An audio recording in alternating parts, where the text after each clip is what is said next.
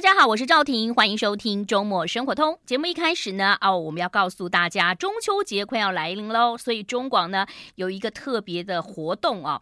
那中广公司为了跟听众一起欢度中秋佳节，特别举办了中秋经济学的有奖征答活动。听众朋友只要锁定中广流行网 I Like Radio，收听活动讯息，就有机会拿到中广为您准备的中秋好礼。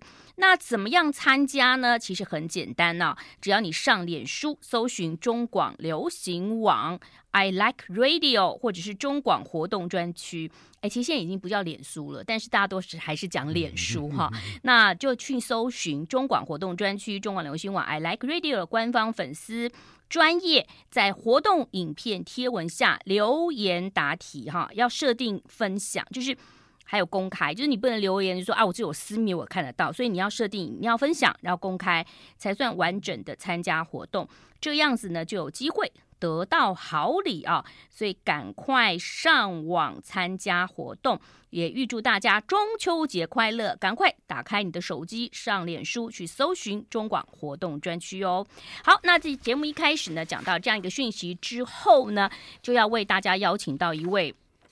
这一位呢，哇，创作量 实在是惊人，呃，很厉害。而且呢，最近在脸书上看到他，常常因为写稿写稿忘记了说，哎，我要来上通告了。欢迎斗哥的幸福转运站的张光斗，斗哥你好，你好，赵你好，大家好。时报出版的斗哥的幸福转运站，啊、嗯，斗哥一年出几本书啊？也没有，刚刚好，是因为我有两个专栏，所以说字数一到就可以出了。哦，啊，那是以逸待劳。我觉得专栏是一个好处，就是他会逼着你。好，对，向前进。就像我觉得每年的金钟奖啊，然后金马奖、金曲奖很棒。为什么呢？就是我们吃了几个月之后，突然说：“哎，我要参加金钟奖了。” 对不 对？不管你是评审、你入围或者是参加，你前两个月都要稍微的那个调整一下。嗯嗯嗯，蛮好的。是啊，所以专栏就集结。那这专栏当中，这个斗哥的幸福转运站里头写到了好多的内容了，包括了呃我们熟知的一些艺人，包括了你家里头的事情。是。对，就是国事、家事、天下事都在你的这本书当中。哎、不敢当，不敢当。那您平常怎么会有这么多的一些嗯，嗯想法呢？而且你会你怎么记得住啊？我觉得好像很自然就记得了，因为小时候的事情应该有记忆，以后有的事情很深刻的，自然而然就记得。然后慢慢长大以后，因为做记者，做记者那时候几十年前。嗯 当记者不容易，对不对？对，当记者那时候年那个年代当记者不容易了，要考啊什么之类，非常难。嗯，可是你当了记者，你就会慢慢你就会。当然我我在念世新呐，也有你采访学什么都念过，所以就会学会第一件事情就是采就是会观察。嗯，然后后来也写剧本了，那观写剧本当然也更要观察了。所以这观察好像慢慢变成自己一个本能一样。我就是说我我说我有时候很讨厌自己，因为我很敏感。嗯，比如说这两个人，你很敏感。对，比如说这里我一说这个跟这个我这个朋友，他带一个朋友来一起来吃饭，然后第一次见面，可一见面那一刹那我就知道，哦，两个人已经在一起了，哦，我就知道了。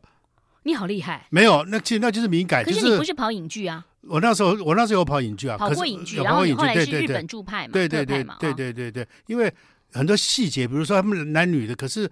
当这个女生的茶杯没有水的话，她会拿隔壁的男生的茶杯喝了。哦，哦对，那这个是很细节的事情。可是、哦、这个可能就交往久了。那如果说正好在发饮料，嗯、那男生正好把那个饮料转一下，啊、比如说矿泉水瓶，然后给了女生，啊啊、那可能刚交往。哦，对，那那是 是不是这样？你们做女生的另外一种观察吧？是不是这样？对对对对，哦，嗯、原来是这样啊！是是是。很有趣，可是你记性很好。你看我跟丽文两个人，我们常常说，哎、嗯，那个那个就是那个谁，哎，那首歌就是那个哦，歌名全部都唱得出来，嗯、歌名想不到。不会，你们还年轻，我我早就 我早就有这个情况了。对、啊，呃，书上写到了好多的这个资深艺人啊，那也写到你家里头的事情啊。是，大家都觉得说，呃，现在要关心的就是长照嘛，啊，因为台湾已经是高龄化社会，然后对。所以最近有个新闻，就是巴士量表的问题啊。没错。就以前呢，大家要找外佣都要巴士量表。没错。那你那个巴士量表真的是有点难。对。呃，怎么讲？因为我自己，我爸爸妈妈都有请英佣。对。我爸爸是因为真的是很严重中风，然后绕道手术，心脏等于切整个剖开，用锯子锯。那个年医生就是在医院就可以签了，对对对。但一般的老人他没有办法，他好像好手好脚的，是啊，没错。所以要找个应用好难。是啊，是啊，没错。呃、然后还要议价，对、哦、对不对？好、哦，然后现在你看劳基法，虽然它跟我们的这个薪水是不同步，嗯、但是我们每每一个月都会收到那个，呃，那个是劳委。就是劳保局嘛，还是劳，反正就是写说哦，虽然我们他的是多少钱，但你们如果他资深，你可以帮他涨钱哦。嗯嗯嗯。所以我看你书上有写到嘛，就是妈妈母亲哦，就是心脏的问题，后来终于找到了一个应用哈。对。那个关于妈妈心脏的问题，这个有关于急救不急救，其实都是很多人的两难哈。是啊。因为很多家长都说我不要插管，不要插管。没错。但急救的时候。插管是有必要的，对不对？对我们，我们来那一次，我妈嗯，这个急性的，我们送去三重，嗯，然后我妈已经在急诊室了，医生说你们还好，你们你们起来了，那我现在血氧很低，没有，哎，反正他就已经呼吸已经他已经休克了，就是说要现在马上插管，嗯，然后这时候我太太会在旁边说，妈妈说她不要插管，嗯嗯嗯，然后医生那个脸就瞪我，嗯，因为非常紧急，已经不能拖了啊，不能，我就我就跟我太太说，我说抢救不一样。嗯，好，我说抢救，因为抢救抢救回来就 OK 了。我抢救不一样，我说插，嗯，那就就插管了。所以那后来我妈也没有也没有也没有抱怨，后来救回来了也没有抱怨。我妈很厉害，甚至于出院了还跟医生说，我可以再插两天。哦，医生说没有见过这种老太太。哦，坚强到他觉得我再差两天我会比较安全一点，我可以回家，还可以还可以再安全两天，你再帮我拔掉好。对对对，有的老太太会这样。对啊，对啊。其实，所以刚刚我有跟大家讲到，就当然是你的选择。可是如果是急救，本来就是这样。对。他所谓的不插管不气切，是说可能是卧床或卧病很久了。是是是。那当有些呃老年人会说不插管，就是觉得他一插了之后，他可能变所谓的三管病人嘛。是啊是啊。鼻胃管，然后尿管，全部都是这样。那他就躺在。床上，他可能慢慢也没知觉，所以对于很多人来讲说，哦，我不插管，所以有的时候还是要自己要了解到哈。那书上写到抢救妈妈过程之后，你其实也还谈到说你，呃，因为我刚刚讲到外籍用人的问题，所以你中间还有几个篇幅有讲到外劳哈。我们待会儿跟大家分享一下，好不好？好，马上回来。嗯嗯。I like 欢迎回到节目当中，我是赵婷。今天邀请到斗哥，介绍他的新书《斗哥的幸福转运站》，把自己活成一道光，因为你不知道谁会借着你的光走出了黑暗。这是诗人泰戈尔的这个名言哈。嗯，嗯点灯三十年的一本书，特别、嗯、点灯已经三十年了。对，所以当你点灯第一集看的时候，哇，哭的鼻涕眼泪，然后说好感动的时候，那也就三十年了。一晃眼，嗯嗯，一晃眼，点灯三十年，嗯、点灯。我觉得点灯这个名字很好啊！嗯、现在就是那个三十年前怎么会想到点灯这两个字？其实我很多人问我说是不是佛教节目，我说不是，那个时候我还不是佛教徒，我也没有宗教信仰。嗯，我是觉得那时候我自己感触很深，因为从日本回来处处不适应，然后就比较新，哦、所以后来讲，嗯、好像我以前那个美好时代不。不见了，我想我能不能呃借由这个节目，能够让大家回忆过去美好的时代？那个美所谓的美好是人不忘本，人会懂得感恩，嗯嗯，啊，不会像我那时候回来的时候，我发现台湾好那时候所谓的这个台湾钱淹脚目，所有人都积极营赚钱，然后没有任何的精神上的追寻。大家乐是不是？就大家都去一些地方看那个石头，还有股票啊 什么之类的啊，各方面。所以我觉得好像应该应该要回头一下，我就觉得就像人。呃，你为什么有第第一桶金、第八桶金？嗯，嗯，如果你来你的来时路没有人帮助过你的话，你不可能就这样就这样忽然间就呃那么那么厉害啊！嗯、所以我觉得，那一个人如果懂得知道感恩的话，这个人应应该不会变坏。然后一个社会如果懂得感恩的话，嗯、这个社会不会变乱，所以才会想啊。就有时候我们回头去看看你的来时路，也许黑暗暗路中有一个人站在远处提了一盏灯，嗯，盈盈笑着，然后看着你，那就是你的来时路的点灯人，不要忘了他。过年过节，然后有空没空，是呃，打个电话去问候一下，甚至去看看他。嗯、所以我觉得那个应该是用实指来表示，就是说、嗯、那个点灯人在那儿哦。嗯，别忘了这样子。所以三十年前你就这样想，然后在这三十年当中你也实践了，因为你常常跟一些资深的艺人，还有一些幕后工作者聚会，他们可能也已经退休了。对，对你对很多人来讲，他就是没有位居高位了嘛。对。可是你还是希望能够让大家聊聊天，我觉得这个好棒。很多人都说人在人情在嘛，你看有些主管他在位的时候，对，呃，看到人情冷暖的最呃最重要呃就是最。呃，怎么讲？嗯，最看得到的时刻，可能就是过年。对，哇，以前呢，这个送礼，送礼啊，家里礼盒吃吃都吃不完。但我没有叫大家送礼啊，就是说你比较可以体会到人情冷暖。等你位置不在了，嗯，可能第一年还有嘛，对，第二年，可是 说实话也不能怪别人，因为人家可能送礼就那个预算，他就只送想送两盒礼盒给他的长官，对，那你已经不是长官了嘛，或者说你不是他。呃，工作当中的伙伴，嗯嗯嗯，但是要维系，真的是点呃，斗哥都在实践呢。这三十年没有在高位的时候，我反而会躲得很远，嗯，下来以后我才会接近。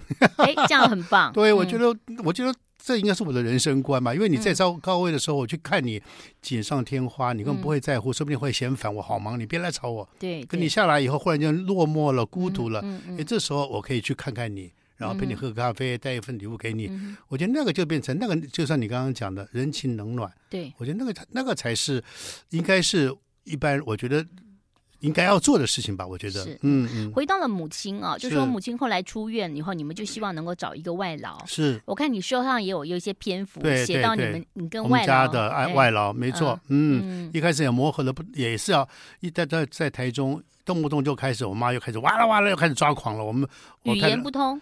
也不是语通，他还有误会哦，经常是误会。我觉得误会是因为语言刚刚刚来，语言不是很当然也不通嘛。嗯嗯。可是很多事情，如果你善意的话，就不会有问题。嗯。所以我记得有一次我们冲回去台中去啊去安抚阿弟的时候，我跟阿弟说：“阿弟，奶奶八十几岁了，有时候这边在生病啊。他如果讲什么话，有时候对你凶，你不要在意。”他马上跟我点头说。知道，我知道，所以那一趟我很感动，因为我觉得他来这边陪语言不通，然后生活完全不适应，嗯，家人通常在那么远，可是他居然可以马上跟我说我懂，我懂，然后后来我发现他确实，他就包容力非常强，嗯，所以慢慢慢，我妈反而省不了一，这少不了他，一天大概叫二三十次的阿弟，嗯，什么都要找阿弟，包括听费玉清那个要去找 YouTube，都是阿弟帮他找。哎，我们家也是这样子。对，我妈我觉得很夸张，就是一个穆斯林，就是对不对？一个穆斯林，然后跟着我妈看京剧。哇，这个就是难嘛，因为我觉得那就是相处，所以有的时候人家离家背景，我们也要呃常常的关心他们，这个很重要，非常重要。所以我们要是跟我妈讲说，你想想看，如果你女儿今天在国外去帮人家帮佣，嗯，你是你你看到女儿被人家骂，被人家这个这个怎么说，就是呃挑了三点拣四。你愿意吗？嗯哼，哦，我懂了。我妈就说，所以有时候我们要尊重别人。比如说像我们出去吃饭，我们都不会刻意，我们一定会选有牛牛肉，就是一定要你要你要顾到人家牛肉鸡肉嘛。对对对。但因为不见得只有印尼，而且印尼有些也是天主教，所以有时候就是尊重别人。我其实以前呃有一个邻居的那个外劳啊，他说他们他自己的东西要自己买吃的，就是分得很清楚。其实。我觉得有时候分得清楚反而不好啦，嗯嗯，这是我的个人感觉啦 哈，就是你就说哦，你看他的他用他吃饭他就应该自己了，就是我觉得人其实就是互相的，是的，没错没错。好，那在这本书当中，其实写到了很多呃，可能让大家有一些回忆的一些人啊，我们待会儿来跟大家分享，同时呢，也让大家勾起您的回忆。休息一下，马上回来。I like 欢迎回到节目当中，我是赵婷。今天呢，我们邀请到点灯的制作人斗哥张光斗。其实讲到点灯，讲到点灯就讲到你啊，嗯、想到了斗哥。但是除了这个之外呢，其实斗哥也曾经有推荐我去打那个禅三嘛啊，对，对，对，在法鼓山，嗯嗯，所以你也算是很多这个佛教界的志工，不管是法鼓山呐、啊，嗯，呃，佛光山啦、啊，嗯、或者是慈济、是是、哦、没错，嗯嗯。但你三十年前都还不是佛教徒，完全不是。做点灯的时候完全不是，那时候反而是那个那个华视的企划组组长的。我们因为第一集在在谈第一集播谁，我说圣严法师，他说你是佛教徒吗？我说我不是，他说点灯名字有点佛教意味。如果第一集再放这个法师的话，会误让人家误会点灯是个佛教节目。嗯嗯，他说换换一个人吧，所以我们第一集后来改了白冰冰。你们第一集是白冰冰、啊？没错。哦，三十年前，那时候女儿都那那时候女儿都还在。他当时就说他们在铁路旁边生活，对不对？基隆，然后他想要找他们的，呃，就是爸爸妈妈送，就是送出去的兄弟姐妹，是不是这个？他有讲到这个内容。哦、我们做的是帮他帮他去找他的那个，他们家的曾经有个老贝贝，老贝贝，一个老老一个老一个退伍老老兵，外外外省老兵，对，在他们家住，嗯、然后他在那个医院的老伯伯。跟他对他们非常好，哦，给他红包的那个，对就是对对，你书上有写嘛，对对对对，就是他那个呃租给他，但他过年还给红包。那冰冰姐他们家境不好，从来没有拿过红包。是是，所以他觉得那一刹那，他觉得忽然间，他觉得人生有彩色了，他觉得他可以想象那个红包，他可以去买垫板、买铅笔，他可以去念书了。那你怎么找得到这些人物？你怎么会知道他们有故事呢？因为他，因为是他跟我，我们他我他跟我们讲的，然后我们就说，嗯哦、那我们这我们就选这个故事，嗯，然后也有名字嘛，我们就去查、嗯、查退伍退伍会啊，各方面一直查，后来查查查到说，当然已经走了，在、嗯、在基隆的一个这个塔寺里面，哦，我们就带他就带着白冰冰，我们、哦、啊白冰冰就带着他女儿白小燕，嗯、就一起去拜祭拜那个老贝贝，嗯，这样子，哇，嗯，所以就是。他很重要的一个人，给了他一个红包，那个红包也是比较可能外省，本省应该也有习俗有红包吧？可能那个时候不过可能没有像外省人。另外还有一个就是那个老贝贝，大概他因为没有他没有家，也没有亲人，没有小朋友，也没有孙女，都都都没有，也没有家，也没成婚，一个人，对不对？到了这个这个到他们家附近，跟他妈妈借一个床位。我觉得他在某个方面他是非常孤独的，就相当于过年呢，总是要点喜气，跟他们家又有那么多小孩儿，大概就想说啊。这个就呃一个长辈嘛，大概就外省可能这方面会要会自我 要求的比较多吧，就分享给大家吧。所以很感动啊！嗯、其实说实在话，有的时候我看到一些新闻，就是什么三十年后寄给那个铁路，就是、嗯、哦，我小时候因为我真的我故意我要去上课，但我家真的没钱，我常常就是坐那种免费的那个火车。火车对啊，我们都 我们都坐过，都坐过。你坐过免费的 吗啊？很久啊。然后就寄了钱，还有人算利息哦。是是是，这个我觉得蛮好的，嗯、这可能就是。嗯人到了一个年纪，他可能就会回想以前做过的好事，跟他觉得不太好过不去的事，所以他就想要弥补，在这一辈子当中可以让他就是不要有疙瘩。对，我觉得蛮好的。对，就等于你就别人帮你点过灯嘛，嗯，你现在还是要回过头来，还是谢谢人家一声。我想这个是起码的吧。所以第一集是百冰冰，第二集是圣圣严圣严法师，圣严师傅，对对对。圣严师傅，因为呃，我觉得因为圣严师傅也有一段时间是在日本，日本念书念国念博士，所以跟斗哥其实。这个有一点点，就是因为斗哥后来有到日本去念书，对，可是那那都是事后了，事后才知道，因为他去的时候完全不知道，哦，那时候还没有也没有信佛，什么都没有，嗯，你说回来以后要做点灯，看了很多资料里面看到圣严师傅的故事以后，觉得哎呀精彩，嗯，然后才知道哦，原来他也去过日本念书，因为那个时候去日本的人大部分是父母或者祖辈。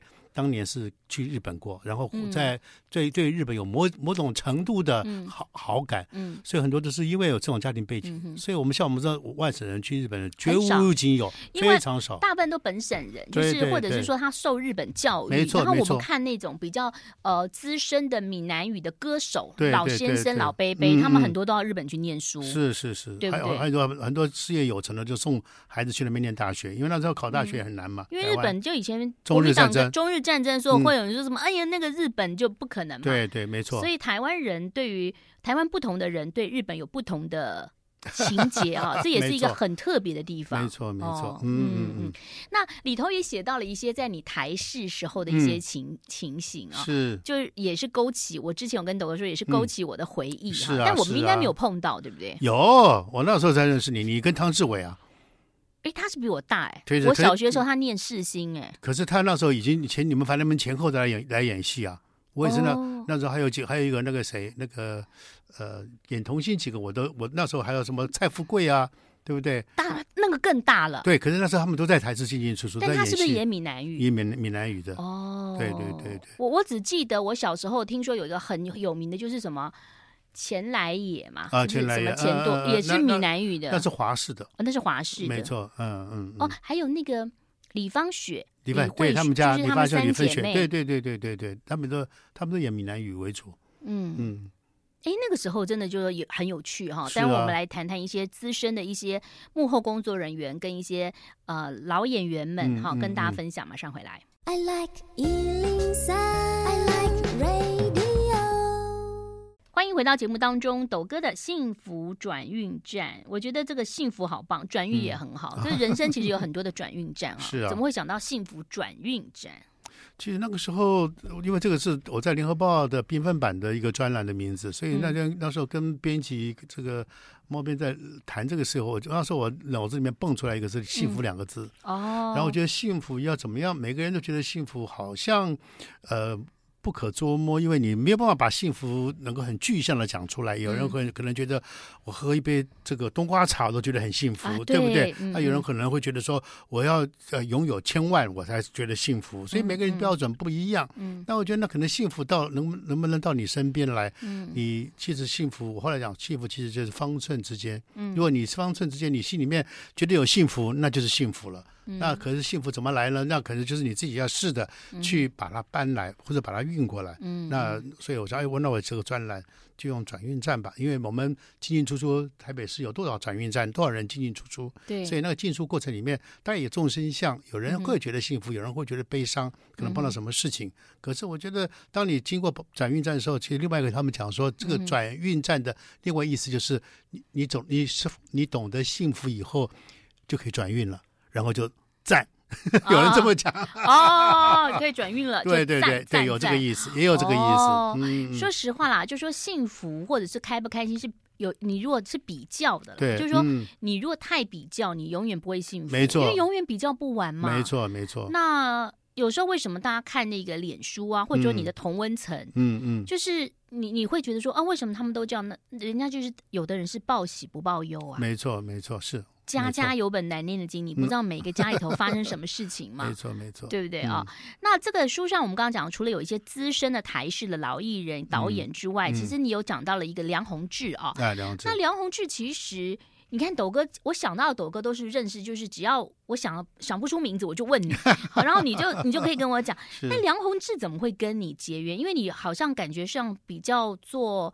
比较社教艺文节目为主、嗯嗯、哦，戏剧为主。其实我认识他是那时候最早，我那时候二十五岁吧，我那时候你二十五岁就认识他？对，我那时候在《民族晚报》，那时候跑跑三台啊，跑什么啊，啊？所以认识很多人。对，然后那时候民歌正夯的时候嘛，啊、然后梁鸿志那时候刚好他不是那时候有那个谁蔡琴在这个华对，不是在华视唱这个这个他的成名曲，啊、呃，那个恰似你的温柔，掐死你的温柔。对，那一刹那他好像那个。那时候只要上张小燕的节目，大概马上就会红，所以那个歌所有人都吓一跳，怎么那么好听？然后怎么是有这么这么不懂得装饰装饰、不会化妆的女生上去唱，戴个大眼镜？嗯，后来我再因为这样，我就去采访。你好资深哎，那时候你就在哎。对啊，所以我就想，哎，这个作曲作词人太厉害了。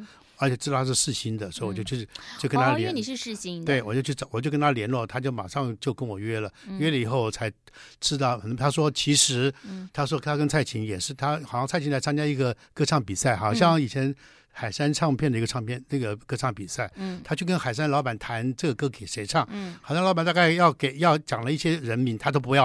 啊。所以他上来以后，忽然听到那个歌唱比赛经过，听到有人女的声音，他那个女生声音怎么那么好？他就跟海山唱片老板说。我就要他，我就要他来唱这个歌哦，所以蔡琴就一炮而红了，不可思议吧？不可思议。但是那个年代当中，蔡琴的声线的这种声音比较少，没很没很少很少没有嘛？因为我们认识，你说民歌大概就是拿吉他这种比较清纯，然后流行歌曲的话，那个年代当中应该是王芷蕾，没有，可能更早。低音的是是另外叫那个冉萧玲。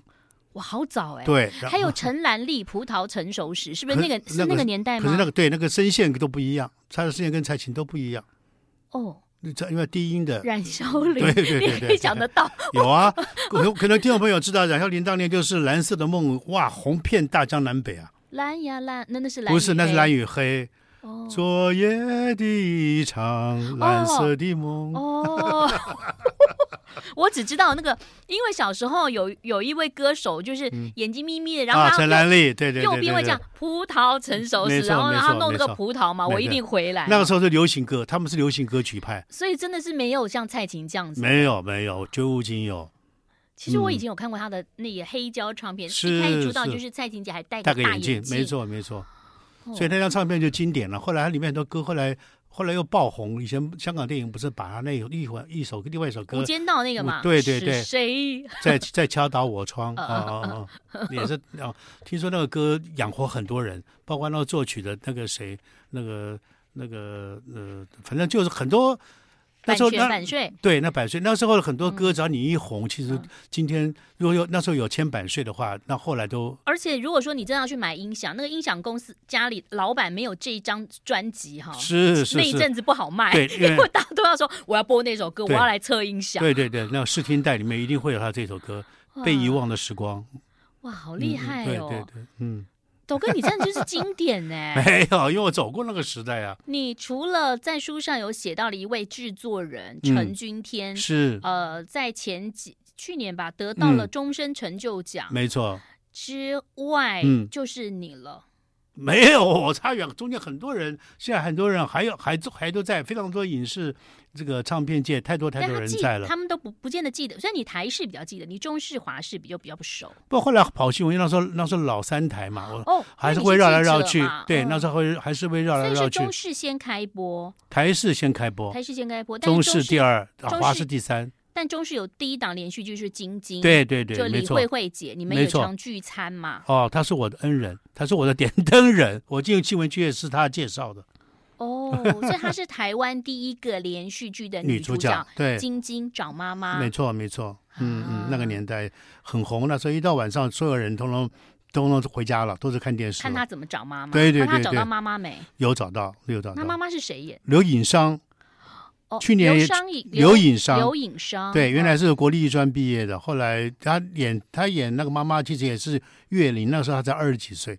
哦，可是前呃前年好像前年往生了，很可惜。听你讲故事好有趣 哦。那当然还有比较老老一辈，更比较张冰玉哈这个阿姨们啊，他们那个年代当中也演了好多很棒的戏啊。休息一下再跟大家聊，马上回来。I like 欢迎回来喽！哇，看到了斗哥幸福转运站，你就看这三十年当中的一些回忆。其实不止三十年了，三十年在之前面都有。嗯嗯、因为你刚刚讲到，呃，第一个电视台老三台就是中视，台视，呃，台视先开播的。哎，因为我是在台视演戏，所以我我我台视演戏在华视主持，所以我中视不太不是太熟。台视中视那时候开播的时候是借中广仁爱路的中广的那个基地在那边，他们从那边开始开播。后来，哎，所以三台我都很熟，因为我后来在中广，中视在隔壁栋对对对对。然后后来才买到南港的地方，才搬去南港。哦，嗯，那台式的连续剧，你刚刚讲说是《风萧萧》，对，感觉好像古装哎。不是，呃，有点好像时装剧，时装剧好像改编自徐虞的一本小说，好像是。哦，所以是白嘉莉跟崔苔菁。好像是，如果我没有记错的话，说错的话，听众朋友请原谅。华视呢？华视第一档一句我就不知道，华视是我怎么记得是包青天？没有，包青天是后来后来发后来 移民嘛，移民。移民演包青天，对对，那时候是张永祥当节目部经理，哦，呃，然后因为是听说是个过完年以后一个电档节目，然后没想到一炮而红，就欲罢不能。所以那时候古装蛮多的，对对对对对，那时候电视台都很愿意投资拍古装戏啊，或者是找一些古典的一些小说改编。那个时候电视节目是现场吗？有，呃，早期是现场 on 的，嗯、就是有，就是和他们说经常有很多老演员很很有趣，他们都会讲，有时候演到一半，忽然间笑场完了怎么办？那导播之后叫咔咔赶赶快切广告。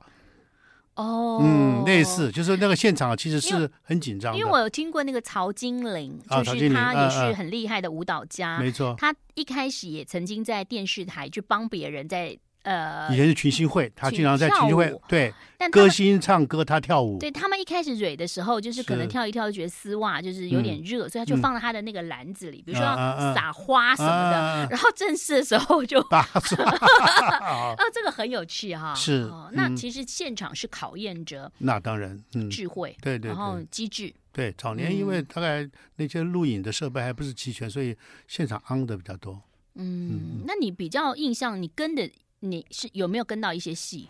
没有，我那时候打工，我念世新三年级的时候，嗯、那时候就跟跟先跟台视剧场，嗯，所以台视剧场因为每个礼拜都有新的戏，嗯、每个礼拜都有都有都要录影嘛。台视剧场新奇剧院是光启社制作，对，光新奇剧院新奇剧院我写过剧本。群星在，哎、嗯，不是不是，这是这什么？对啊，你说那个这这是群星，你刚刚唱的是群星会。向天空繁星，这个是对对对对，这个是光，对对对对，哎呦，嗯，新奇剧院，这样怎么都知道我们年纪了哈？对。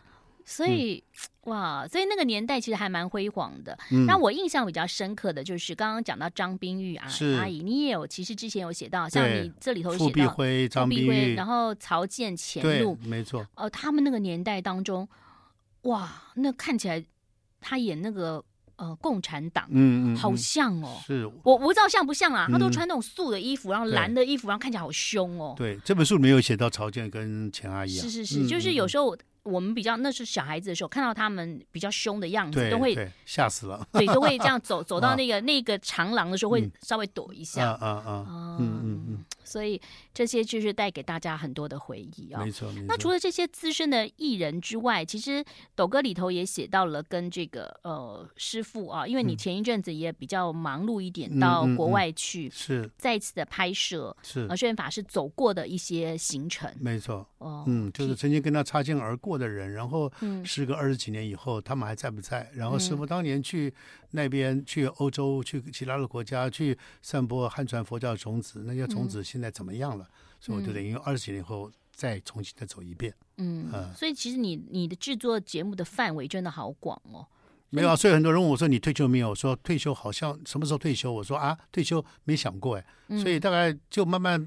不知不觉的，大概就做两件事吧。一个是点灯，一个就是圣严师傅，因为对我这辈子，我觉得我得了他太多太多的恩典，所以我觉得那个恩报不完。嗯、所以任何有事情，任何事情只要找到我，我一定去做。嗯，嗯说到我们如果做这种比较大众传播传媒，除非你自己可能开公司，嗯、然后你可能某一档，然后你存到了钱买了几间房子之外，嗯，事实上大家也没有什么退休金嘛，是是，对不对？所以要规划。规划退休的生活，嗯、你自己现在有在规划退休的生活吗？没有啊，因为有一天法师问我，有有一天有一个法师问我说：“哎，你今年七十了，那你是不是准备要要退休？”你七十了？我七十啊，今年满七十了。嗯嗯。我一他问我有什么时候退休，我一愣，我想啊，我没有想过哎。嗯、他当场忽然跟我说：“恭喜你啊！”我说：“怎么了？”他说：“第一个你就做到最后，那表示你第一个不会卧床。嗯。第二个你不会老人痴呆，所以你可以做到最后的那一刻。”我说：“哎呀，喜我喜欢。嗯”我说：“谢谢，嗯、接受。嗯”所以要自己喜欢做。我觉得对，心甘情愿做，然后欢喜去做，我觉得最最这个最重要。嗯、所以这两件事情对我来说都是我最欢喜去做的事情。嗯，嗯当很多人会关心点灯三十年了，三十年有什么要值得期待的事情呢？今年有没有什么特别的规划？其实也没有，所以很多人想到三十，我们目前因为呃，因为电视生态改变太多，所以我们这两年、嗯、去年开始我们就开始做 podcast，好、嗯啊，然后叶树山主持。呃，在教育广播电电台主持，然后同时网络各方面我们都播出，叫呃呃说声谢谢，说声对不起，我要我要谢谢你，我要谢谢你。对，然后我另外、嗯、特别还讲为什么这个名字后头要讲个我要谢谢你。对对对，然后我又我自己主持另外一个叫贪生怕死，就谈生死。可是虽然题目很重，可是都讲每个人的观念很有趣。嗯，嗯好，嗯，那我们这个也。常常关注抖哥，你就会知道更多讯息。当然，这个在这几年当中，你看到了这个点灯，就是奇遇啊姐在主持的，没错，也非常的呃好看啊。嗯、那请大家可以多支持啊，谢谢斗哥，同时支持这本书喽，幸福转运站》。谢谢抖哥，拜拜，谢谢，拜拜。